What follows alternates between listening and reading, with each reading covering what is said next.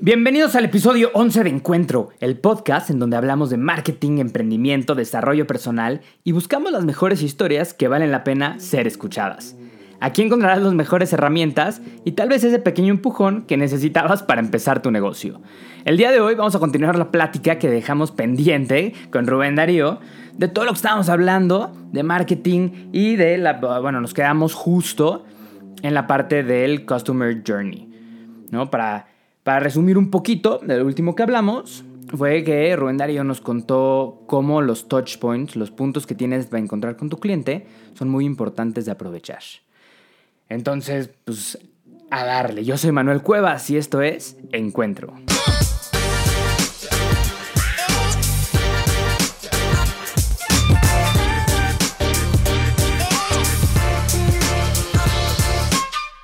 Claro que sí, Manuel. Justo contábamos para los que se quedaron esa, esa historia de dónde puedes conectar con tu cliente y cómo aprovechas estos touch points para crear eso que decíamos. Nadie nos dice qué es, qué es la experiencia o cómo hacerla. Pues ahí está la clave en aprovechar cada uno de estos puntos. Vamos a poner otro ejemplo que es el que tú tienes, ya creaste el producto, ya sabes para quién va a ir dirigido y ahora tienes que hacer que resalte ese producto. Entonces, evaluemos estos puntos de contacto que tienes con, ese, con esa audiencia, con ese posible consumidor que puedes tú aprovechar. Pongamos el ejemplo de dos... Algo que creo que es importante, antes de que te, que te sigas, es que, y ayer empezamos un poquito, iba a empezar a hablar de este tema, es que lo normal, o sea, tu producto normal ya no es suficiente, ¿no? Es como ir a un hotel. Si tú llegas a un cuarto de un hotel y los baños están limpios, la cama está bien tendida, tienes un chocolatito en la, en la almohada. No vas a salir hablando maravillas del hotel porque tú ya esperas que eso es por lo que pagaste.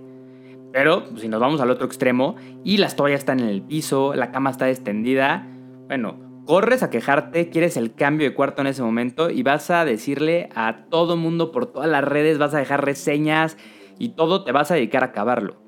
Entonces se ha vuelto un reto ahora encontrar esos touch points y esos momentos de, tu customer journey en el que puedas hacer algo que de verdad sobresalga para que de verdad le dé un impacto. Por ejemplo, en el libro de Sprint justo hablan del robotcito que llega a tu hotel, que es tu, tu, room service, entonces pides algo, es un cepillo de dientes, una toalla, lo que sea, y te lo lleva un robotcito. no te tienes que ir tan al extremo, pero ya tienes que irte un poco más arriba en lo que entregas si es que quieres que hablen de ti y si es que quieres de verdad sobresalir. Claro, y es que ahí justo vamos y vamos a ponerlo muy aterrizado para que las personas lo puedan llevar a cabo. Y son estos detalles que vas haciendo paso a paso que sean diferentes y que los aproveches justamente como los touch points con, tu, con, con la audiencia. Entonces, ¿qué puedes hacer tú para, hacer, para, para determinar esto? Haz una lista de esos posibles contactos que tienes con el cliente y esos contactos pueden ser, ok, cuando entran a mi perfil de, Instagram o cuando les envío el mensaje del catálogo que tengo o cuando les digo, ya tu, ya tu producto va en camino, cuando les llega su producto, cuando lo abren, que en cada uno de esos pasos hay un diferenciador de tu marca que los cautive, porque a uno les va a llamar ya la atención una cosa, a otros les va a llamar la atención otra cosa. Y hay una teoría, eh, no recuerdo ahorita el autor, pero eh, se basa en la capacidad de llegar a más personas, ¿no? Entonces, cuando eres un producto nuevo, tienes la capacidad de llegar a muy pocas personas, pero es el poder que tienes de usar esas personas como influenciadores hacia otros. Pero para hacerlo, debes tener algo que se llama el stickness factor, que es este factor de pegajosidad que va a tener tu marca y tenga eso que van a salir a contar. Porque como dice Manuel, ya no es suficiente hacerlo bien, tienes que hacerlo extraordinario y con algo diferente. Claro, ¿cómo puedes hacerlo y cómo puedes llevarlo a cabo? En cada punto tener algo diferente. Si lo entregas, hazlo con una nota. Cuando, en, cuando, si tú hablas del producto, di qué tiene de diferente al resto de los productos. Crea una historia que realmente cautive con las personas.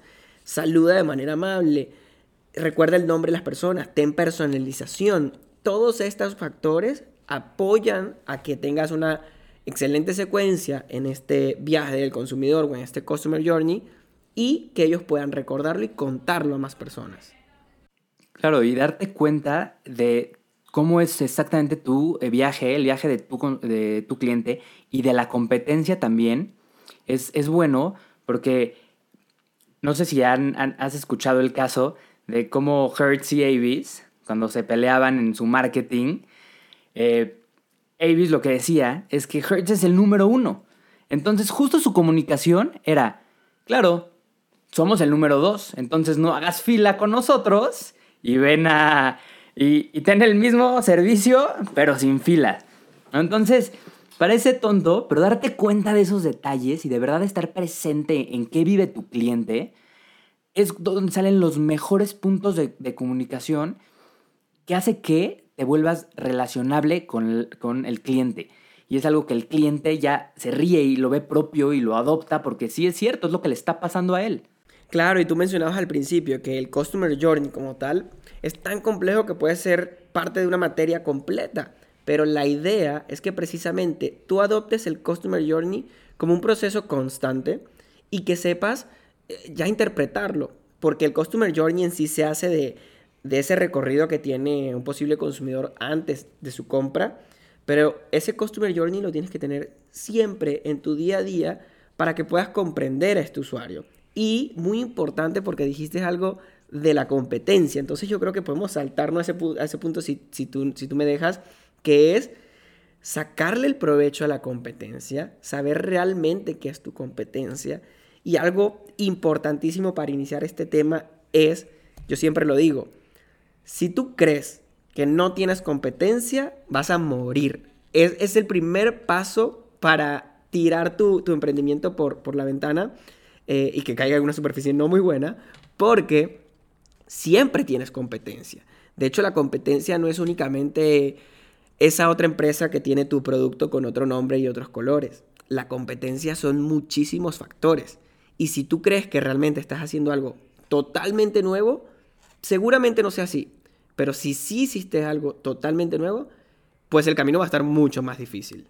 Aprovechando que, tocaste ese tema de la competencia, eh, ahora sí que para, que vayan a, leer un poquito más de este tema, hablé justo eso en mi, en mi último blog.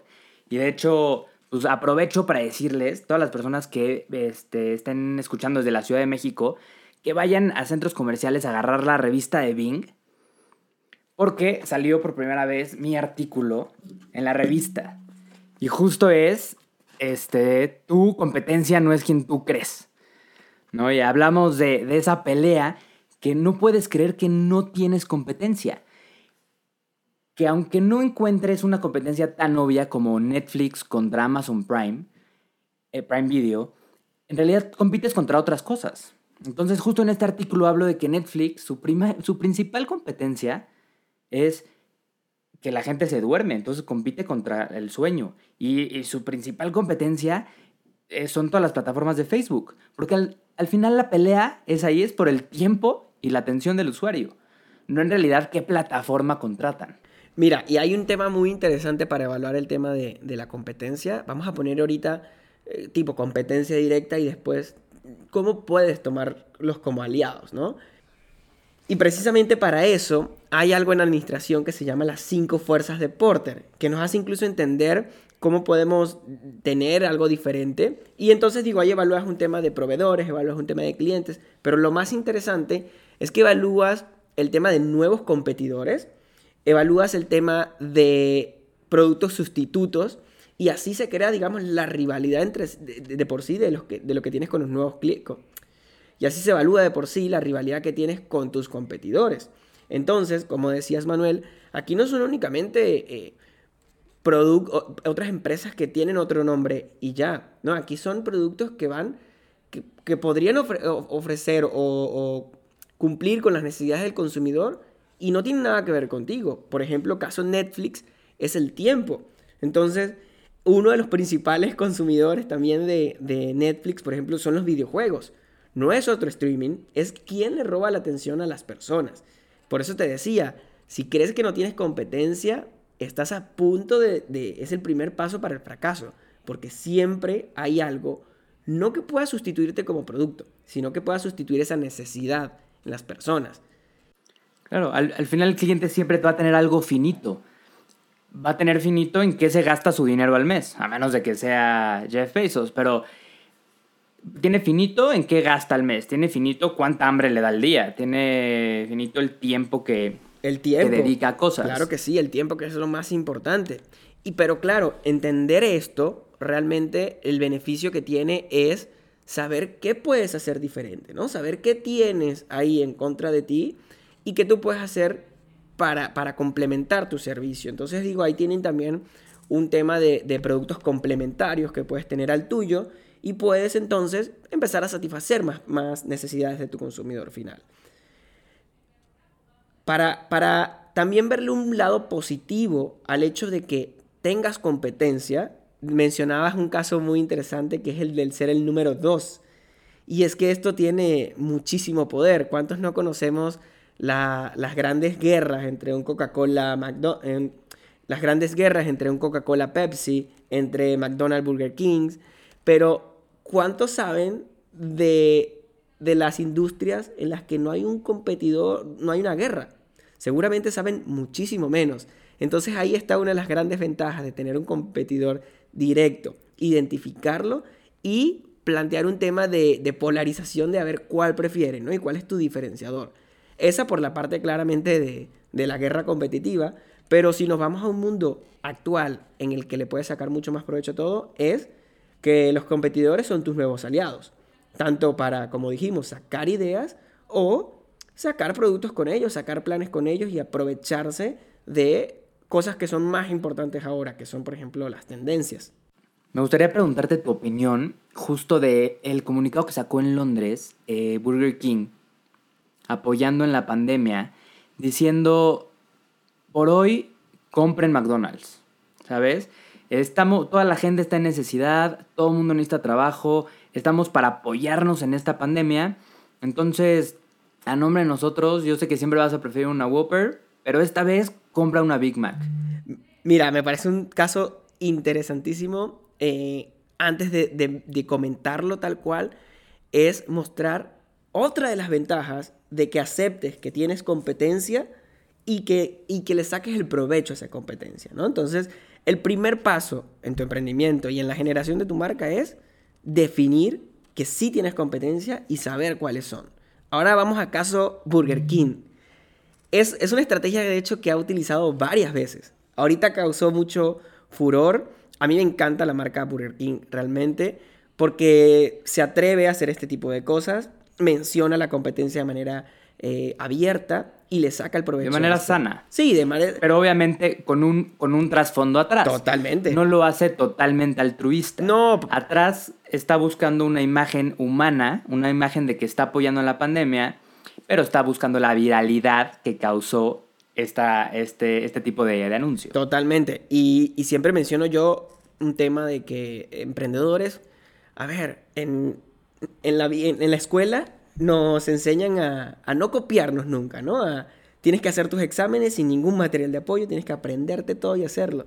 Pero les tengo una buena noticia. En la vida real te puedes copiar. De hecho, en la vida real, si te copiaras todos los días, serías un genio, porque ahí tienes libros para que te copies día tras día. ¿Qué quiero decir con esto? Usa las estrategias de los gigantes y cópiate, porque siempre la pueden hacer. La pueden hacer tanto que Burger King ya esta vez, cuando causó furor con este, con este anuncio, lo ha hecho en varias ocasiones. Un ejemplo es en Argentina, tienen un día de la Big Mac. Y en ese día, todas las Big Macs que se compren eh, donan el dinero a una fundación. Entonces, claro, saca McDonald's este anuncio y Burger King dice, nos las ganaron. Ahora, ¿qué hago? Claro que sí, a todas las personas que llegaron ese día a Burger King a pedir una Whopper, hicieron un video donde les decían, lo sentimos mucho, sabemos que aman y desean comerse una Whopper hoy, pero queremos... Pero hoy una Big Mac. Pero hoy cómprate una Big Mac, porque queremos ayudar a nuestra competencia a que, a que ayuden a otros. Entonces queremos ayudar a ayudar. Ese fue un caso en Argentina. Ahora otro caso eh, en Estados Unidos. También sacaron un momento con una fundación que se llama One Peace Day, que pues recolecta fondos para la paz y, y tiene en particular, eh, lo hace en particular en el Día de la Paz. Ese, para ese día eh, contrata One Piece, ahí no tengo muy claro la, si fue One Piece a Burger King, Burger King a One Piece, pero el punto central es que Burger King idea una estrategia para que durante un día y para recolectar fondos, creen una tienda en la mitad de, de las dos sedes principales de McDonald's y de Burger King en Estados Unidos. Creen una tienda en el medio geográfico de estas ubicaciones y vendan durante todo un día algo llamado la McWhopper, una hamburguesa en alianza de los dos más grandes competidores de la, de la historia para demostrar un mensaje de paz y donar todos los recursos. ¿Qué pasó luego de eso? McDonald's, ah bueno, la invitación se hace abiertamente, hacen un video y McDonald's no acepta la invitación. McDonald's dice, no, eres mi competidor, no quiero hacer nada contigo. Y claro, un mensaje que tenía que ser de paz quedó como una propuesta abierta de guerra, donde Burger King queda muy humanizado, muy solidario y con una gran posición. Entonces, ya lo han hecho en varias ocasiones, sáquenle el provecho ustedes. Admitan abiertamente que tienen competencia, vean quién es su competencia y vean qué pueden hacer para sacarle el provecho. Como darte, como, Netflix, igual, así, es que de verdad es, interesante cómo, muchos lo usan. O sea, saben que existe, no lo puedes, no porque no hables de ellos, o sea, lo ignores, no va a estar. Sí. Entonces, como, como Netflix dándole la bienvenida a Disney Plus en México, ¿no? Y hasta con su chiste de, oye, nada más que aguas, porque en cuanto sacas una serie ya te están viendo la temporada 3. Claro, y es ese, es, es, es ese tema de vencer el miedo, de admitir que tienes, tienes competencia, porque como lo dices tú, a veces es como un, no, pues si no lo digo no existe, ¿no? Pero claro que no. aparte con el tema de las redes sociales, eh, incluso si tú estás en un nicho muy cerrado, donde, eh, digamos, no, con, no se conocen los líderes de ese nicho, siempre las personas que están ahí dentro van a conocerlos. Entonces, habla abiertamente, sácale el provecho. Obviamente, sacarle el provecho no es únicamente, pues, armarle la guerra. Ya lo dijimos. Es, sí, claro, armarle la guerra si quieres. Otra parte es hacer alianzas.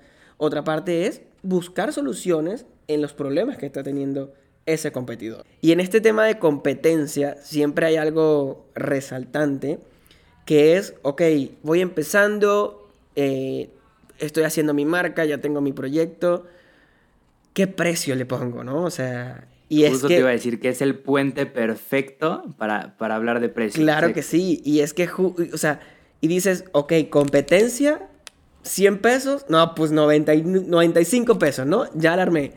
Y es que, ¿qué es el precio en sí, no? O sea, ¿Y, y, cuál es el precio? no compitan por precio, el precio va anclado a tu valor. Correcto, dijiste una palabra muy clave que es el tema de valor y, el precio no es más que, que, ese valor percibido por parte de tu producto.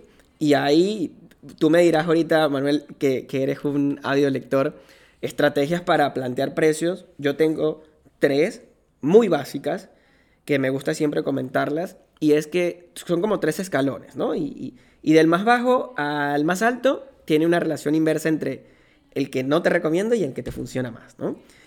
Primero es la, el poner precios según costos, ¿no? La manera más sencilla, tienes un emprendimiento, esto me cuesta esto, esto me cuesta esto, esto me cuesta esto, y ya le suma al final un margencito que es lo que me va a ayudar. Y, ese, y eso lo hacen muchísimas personas, sin embargo yo no recomiendo eh, hacer esa estrategia de precio porque seguramente eh, mi amigo emprendedor, hay muchas cosas que no estás considerando ahorita. De hecho, seguramente los anuncios publicitarios no lo estás considerando. Y entonces lo que puede pasar se es pasa por alto a la gente cosas básicas como sueldos, renta, lo que te gastaste en publicidad y tal. Entonces, eh, ganarle un margencito a, a, tus costos. O sea, sí estoy de acuerdo con que lo hagas. Sí ya sumaste todo y, o sea, y, sobre eso pones tu margen. Claro, porque incluso... Pero que no se te vayan esos detalles. Ya cuando llega un, un tema de crecimiento, ¿no? Ya, ya dice, eso, eso, ya sacaste esos costos, pero para vender 10 productos al mes. ¿Qué pasa cuando tengas que crecer y tengas que contratar más personas? ¿no? Cuando tengas que cambiar de proveedores, cuando tengas que hacer envíos a otros lugares donde vas a distribuir. Entonces ahí tu estrategia de precios según costos habría quedado destruida y estás a punto también de meterle en problemas tu emprendimiento. Pero vamos entonces al segundo escalón. El segundo escalón donde quizás tienes una guía más exacta, pero no es así, porque ya vamos a ver los contras, es sacar los precios según tu competencia, ¿no? Dices, ah, están compitiendo con esto en el mercado, yo me voy igual. Otra, otro error fatal porque de hecho no conoces la estructura interna que tiene tu competidor. Y de hecho, si estás compitiendo con otras personas y tú estás llegando nuevo al mercado, seguramente en ese precio que ellos tienen, ya tienen ventajas, competitivas. Porque ya tienen un market share bastante amplio, tienen muchas ventas al mes, tienen ya descuentos con proveedores. Entonces te están ganando un camino bastante amplio que incluso tú igualando los precios, quizás no tengas eh, retorno de inversión. Sí, y no tener eh, retorno de inversión y no tener, si ya te vas, más bien, si ya te vas a ir por esa, que por lo menos tengas tanto valor agregado extra que valga la pena, que valga la pena este, igualar los precios. Yo, por ejemplo, como consejo sí doy que en vez de abaratarte y quererte ir por, por ser el precio bajo, mejor bombardea de valor al cliente para que valga muchísimo más la pena y todo el tiempo se estén dando cuenta que vale muchísimo más la pena tu producto. Claro, y es que ahí es, ese es el tercer escalón y el que yo digo eh, es el clave. Tienes que, o sea, entrar al mercado pensando en ese escalón, tienes que irte por ese escaloncito y es la estrategia de plantear un precio según la marca, ¿no? Y ya en esa marca, tú de por sí vas a ver cuáles son esos diferenciadores que antes a tu producto se los puedes agregar, cuánto es el costo de esos diferenciadores, pero mucho más allá, tienes que agregar porcentajes previos a cuánto va a ser tu gasto publicitario para mantener un crecimiento sostenido y cuánto vas a tener de porcentaje aplicado de manera directa a crear la marca. Entonces, ese porcentaje de por sí, incluso al principio puede que no lo utilices. Puede porque no sabes todavía cuáles son los recursos que vas a necesitar. Pero cuando empieces a crecer te vas a dar cuenta que ese porcentaje te va a ayudar o a llegar a nuevas personas o a hacer diferente tu producto o a dar muestras, de, dar muestras gratis. Eh, vas a tener ya un amplio catálogo de opciones que puedes utilizar para crear marca y ya tienes ese presupuesto ya agregado. Que no se entienda como que todas estas estrategias, y o promociones que tú vas a dar posteriormente salen de, tu bolsillo y constantemente es una reinversión eh, directa del emprendedor. No, al contrario, salen del mismo valor que ya tú estás dando en el producto. Claro que para hacerlo así tienes que empezar a aplicar todo lo que hablamos en este podcast y entregar muchísimo valor a las personas. Y claro, los precios, a fin de cuentas, siempre, siempre, siempre, siempre, quítense de la cabeza cuando digan, sí, pero es que le estoy subiendo 5% más y es, y es invisible. No, a ver, todos los precios son invisibles. O sea, e, el precio que ustedes venden un shampoo en la calle, ustedes ya, ya tienen una media, pero porque son años y años de decir que un shampoo cuesta eso. Antes nadie decía un shampoo debe costar 20 pesos, 25 pesos. El valor se lo dimos nosotros y según lo que fuimos viendo en la calle y como nos fuimos acostumbrando. Entonces no tengan miedo a decir, sí, es que le estoy subiendo 5%, 5 y es invisible. Claro, pero ¿qué vas a dar para que sea visible? ¿No? Porque el valor, a fin de cuentas, es lo que percibe la persona. De hecho, ahorita la definición más reciente de marketing, según Kotler, ya no es un tema de, son una serie de estrategias para vender o son una serie de estrategias para hacer una empresa más rentable. No, de hecho es el intercambio de valor donde cada una de las personas recibe algo que necesitaba. En este caso, una empresa pues necesitaba dinero y un consumidor necesitaba ese producto. Entonces, ¿qué estás haciendo para hacer el producto que la persona realmente necesita? Y no tengan miedo del precio. De verdad, eh, una vez que el valor es, es, suficiente, o sea, es tan grande el valor, el precio pasa a ser algo secundario. La gente está, tiene tanto miedo de cobrar y tiene tanto miedo del precio que escuchaba, lo dicen de broma, pero de repente no es tan broma. Escuché en la cotorriza que decían, mira, yo sin pena te digo que, quiero que te suscribas al contenido. Al contenido este, como pro. Porque pues necesito ganar dinero. Imagínense, sin hacer shows ni nada, pues tengo que comer de algo. Entonces no me da pena decirles que así como yo los entretengo, pues yo también vivo, no, no puedo vivir de aire y de risa. Claro. Entonces decía este Slobotsky de broma, dice, bueno, voy a hacer mi siguiente show y no voy a cobrar la entrada. Solamente que va a haber boletos de 100 pesos de donación hasta 1000 pesos de donación. Y el que no done no entra. para que ya no suene tan, tan duro como que estás cobrando. No, y es que hay... Pero no, no tengan, no tengan miedo del precio y no tengan miedo de cobrar cuando de verdad el valor es, es o sea, enfóquense en que el valor sea, sea gigantesco y que el producto sea muy, muy bueno y ya, el precio es algo secundario. Y hay estrategias incluso como esta que dices de, de elige el precio del producto, ¿no? Y, y ahí te das cuenta realmente ok, ¿cómo lo está evaluando el mercado, no? Mi consumidor, ¿cuánto cree que es lo necesario para pagar? Y se sorprenderían porque, digo, para bien o para mal, los resultados serán críticos. Entonces, hay, hay experimentos donde las personas terminan pagando más de lo que realmente cuesta el producto. Pero claro, hay otros donde no les interesa eh, poner ni un peso. Entonces, hay algo que resolver, pero se puede resolver. Tú puedes resolverlo. Exacto, justo, justo en el punto. Todo esto, como les dije el capítulo pasado, no es el recetario. Son consejos para que puedan agarrar, ¿no? Y ir probando, ir probando con, con el mercado y que ustedes mismos se den cuenta de qué es lo que les funciona a ustedes. Entonces, al final, ¿cuál es el mejor precio? El que esté dispuesto a pagar tu cliente.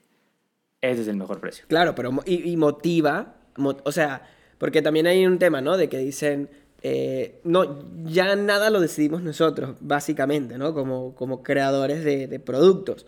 Todo lo decide el mercado, el precio es el mercado, la, la, parte gráfica es el mercado, todo es el mercado. Claro que sí, no puedes ir en contra del mercado porque si no vas a perder. Sin embargo, por eso también hay categorías de productos, ¿no? Y por eso también hay eh, coches que valen 150 mil pesos y hay coches que valen 10, 10 millones de pesos. Hay, porque hay categorías para todo. Entonces, claro que tú puedes ir incentivando a que el valor percibido de tu producto sea mayor. Claro que con un producto en específico, pues va a haber un precio que va a, definir el mercado, pero siempre puedes sacar versiones del producto, puedes sacar paquetes, puedes sacar algo diferenciado para ir incrementando esa, percepción del valor que tienen. Entonces, échale mucha creatividad, como dice Manuel, no es una guía, no hay un recetario, no hay un formulario, pero sí hay muchos factores donde te, puedes anclar y decir, a ver, ¿lo puedo hacer mejor? Hace poquito vi una frase que decía, de hecho la publiqué en el Instagram y me criticaron un poco porque la frase decía, analizar es darte cuenta de lo que está mal y resolverlo. Y me decían, a ver, o sea, por ningún lado es la definición de analizar. O sea, claro, no es la definición según el diccionario de analizar. Pero ahora yo les hago la invitación a ustedes. Pónganse a analizar su proyecto, su emprendimiento y de manera crítica se van a dar cuenta qué puedes mejorar. ¿Lo vas a hacer o no lo vas a hacer? Entonces, ¿qué has analizado en estos días? Empieza a analizarlo y a mejorar tu producto. Mejor no lo pudiste haber dicho, amigo. Siento que todo el mundo te, quiere enseñar a vender, pero nadie te quiere enseñar el fondo que hay, que hay detrás. Y ahora sí que todo es importante, cada, cada paso en el que estés es importante y es muy común que en cuanto te, te traba algo es la información que empiezas a buscar. Pero ya de entrada, si lo estás buscando y estás investigando y estás leyendo y estás este, aprendiendo de los mejores, de, ya sea de la mejor, eh, de, tu, de, tu, competencia, como hablábamos antes, o del mejor autor, o... O de tu podcast favorito, como este. O de tu podcast favorito ya estás por lo menos un paso adelante. Claro que sí. ¿no? Ya, estás, ya estás haciendo algo por resolver, por resolver eso. Ahora sí que lo más importante es que de verdad lo intentes y que no solamente te quedes en el conocimiento y en estar aprendiendo, porque al final un libro que leíste, una, una clase que tomaste, una idea que aprendiste, no sirve absolutamente de nada hasta que la apliques. Todo el chiste de, de este capítulo y del capítulo pasado es que de verdad puedas agarrar alguno de los consejos prácticos que les dimos y vayas a aplicarlos. Solo así te, te vas a poder dar cuenta de qué funciona y de qué no. Y tú solito vas a poder seguir optimizando cosas para mejorar tu emprendimiento. Muchísimas gracias Rubén Darío por, por acompañarnos en este capítulo. Nos quedaron unos, un- unos temas pendientes, pero es que les tenemos una sorpresa para, para un capítulo futuro de algo para desarrollar muchísimo más a fondo. Así como les dimos estos consejos, vamos a hablar ahora de una cosa más específica, que es agarrar las mejores prácticas que tiene el mercado y dárselas ahora sí que peladitas y en la boca, en bandeja de plata. Aunque sea una técnica muy muy grande hecha por una empresa que digas no puedo competir porque tienen los millones de dólares, al revés. Estamos dándonos la tarea de aterrizarlo a qué cosas podemos rescatar y qué cosas funcionan y qué, co- qué consejos podemos dar a las personas que están empezando o a las personas que pues, apenas quieren, quieren empezar. ¿Tú algo con lo que quieras concluir, amigo?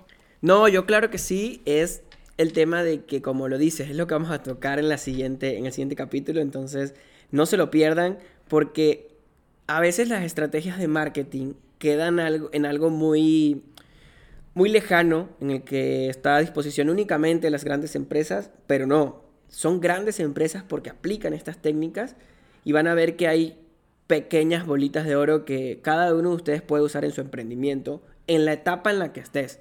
Porque si estás empezando, te adelantas a, a hacerlo bien antes. Si ya empezaste, siempre hay cosas que puedes mejorar. Y mucho más si eres una empresa que ya tiene de muchísimos años, estás a tiempo porque todavía existes de cambiarlo. Entonces, no se pierdan estos pasos porque son buenas prácticas que van a poder aplicar en su proyecto y sé que les van a interesar. Pues muchísimas gracias por venir. Sígalo en, su, en sus redes sociales. En Instagram está como arroba Rubén CB. Este es, es B grande. Sí, de verdad tiene contenido muy, muy bueno. Habla de marketing todo el tiempo y le gusta analizar eh, las estrategias que han salido de empresas y así. De verdad tiene contenido muy bueno. Entonces vayan a seguirlo. Igual les voy a dejar el link abajo. Y pues con esto concluimos el episodio de hoy. Muchas gracias por escuchar y recomiéndale este podcast a todas las personas que creas que se podrían beneficiar de escuchar esto. Todo aquel que esté buscando aprender nuevas cosas y así como tú, busquen algo diferente. Sígueme en Instagram como arroba encuentro digital, encuentro escrito con Q, y suscríbete al podcast donde sea que lo estás escuchando. Yo soy Manuel Cuevas y esto es Encuentro.